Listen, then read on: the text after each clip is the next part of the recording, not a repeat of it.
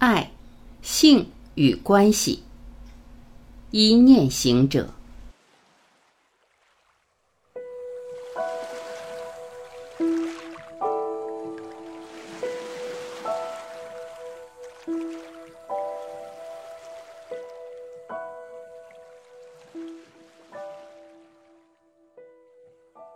人们常常说的爱，并不是真正的爱。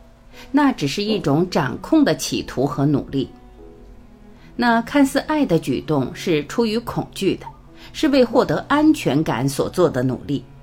这种爱甚至被等同于希望、要求、负责、满足、无私、奉献等，而实质上都不是爱，那都是恐惧的心走向安全感途中的名义。觉者之爱同乎天地。老天是怎样对待万物的，他就怎样对待自己。觉者以老天的方式活着，因此他行动着老天的行动。他的爱大无边，他的爱大到不显。有时你往往无法理解一个觉者的爱，因为你看不到他的爱，他完全对你无为。因为他完全对你无为，你就觉受不到他的爱。但觉者是爱天地众生的，且他的爱处处平等。他对待一只大象的爱和对待一只蚂蚁的爱一样，甚至他对待一头羊像对待自己的儿子。觉者的某种爱的举动看起来很特别和怪异，那实质是老天最普通的爱人爱物的方式。你往往没法了解一个觉者的心。除非你曾经窥见过天地的品质，头脑才是真正的性器官，它时时刻刻在寻找事物做爱。人体下部的性只是上部性的反应，头脑寻找快乐的所有举动都是性行为，愉快情绪的产生就是头脑的性高潮、性体验。头脑一生都在寻找他的性对象，工作。赚钱、娱乐、消费等，都是试图寻找性对象和性体验的努力和尝试。为什么你的头脑总是难以停顿下来？因为整个人类的心灵正处在青春期呢。另外一种荷尔蒙储蓄在大脑中，这使他们无法安静，他们必须不断的为消耗头脑的性能量而努力。觉者是一个没有性的人。说他没有性，是因为他的性不在头脑，他的性均匀地弥散于全身各个细胞，他的性爱对象不再是具体的、特定的，他已随时随地与天地万物体验性爱，在那性爱里，甚至那性的意味都消失，留下的只是纯粹的爱。这就是一个觉者性爱的情况，世间的生殖能量从性出发到爱结束。凡夫意味着性，觉者意味着爱，所以凡夫是觉者的开始，觉者是凡夫的结束。在整个生命成长之中，性能量驱动的成长占很大一部分时间，但一旦你由性来到了爱，你发现，在那没有时间存在的存在中，那成长的部分更长，那简单是无限，那确实是永恒。来了解这不在狭隘意义上的性。人们总以为关系总得或必须建立在我他之间，否则就不存在关系。关系变成一种他们向外的桥，而实质上所有向外的都是幻象，只有朝向内的才靠近真实。而站在真相上讲，那也不真。人们把关系理解成一种我他关系。实际上根本不存在真正的我他关系，有的只是自己和自己的关系，自己和自己念头的关系。所有的外在关系只是自己和自己念头关系的外在投射。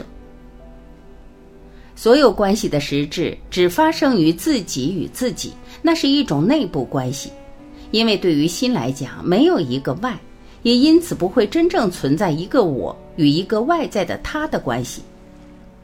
来了解关系的实质。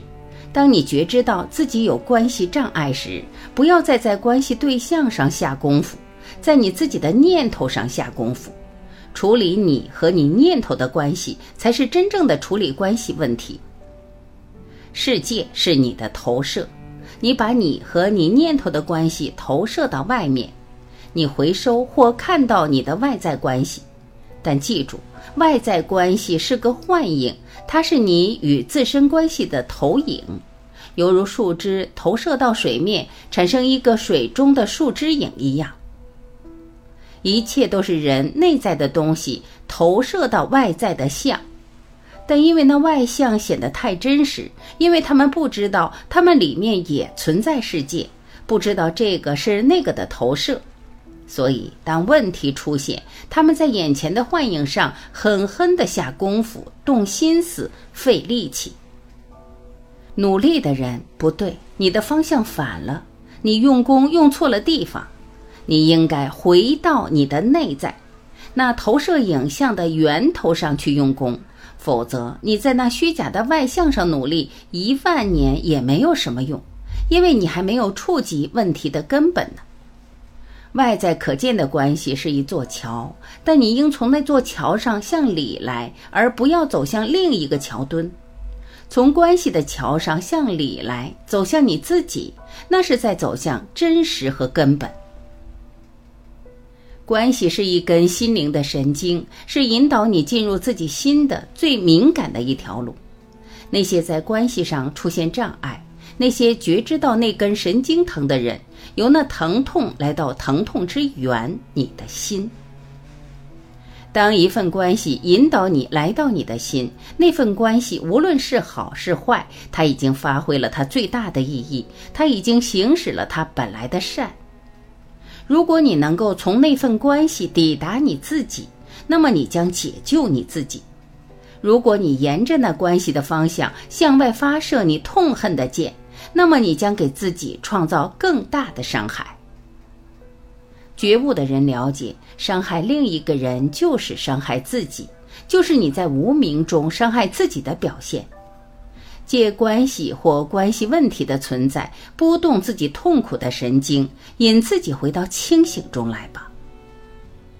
记住，关系是一座走向自己的桥，而不是一条走向他方的路。记住，你没有一个我他关系，你所有的关系仅仅是自我关系。请梳理自己与自己念头的关系。以明晰自己回到安宁的路，这才是关系处理的根本。离开自己而谈他人，无关于解决你的关系障碍问题。你必须抛开他人，来谈自己和自己心念的关系。你的解脱和自由才有真正的希望。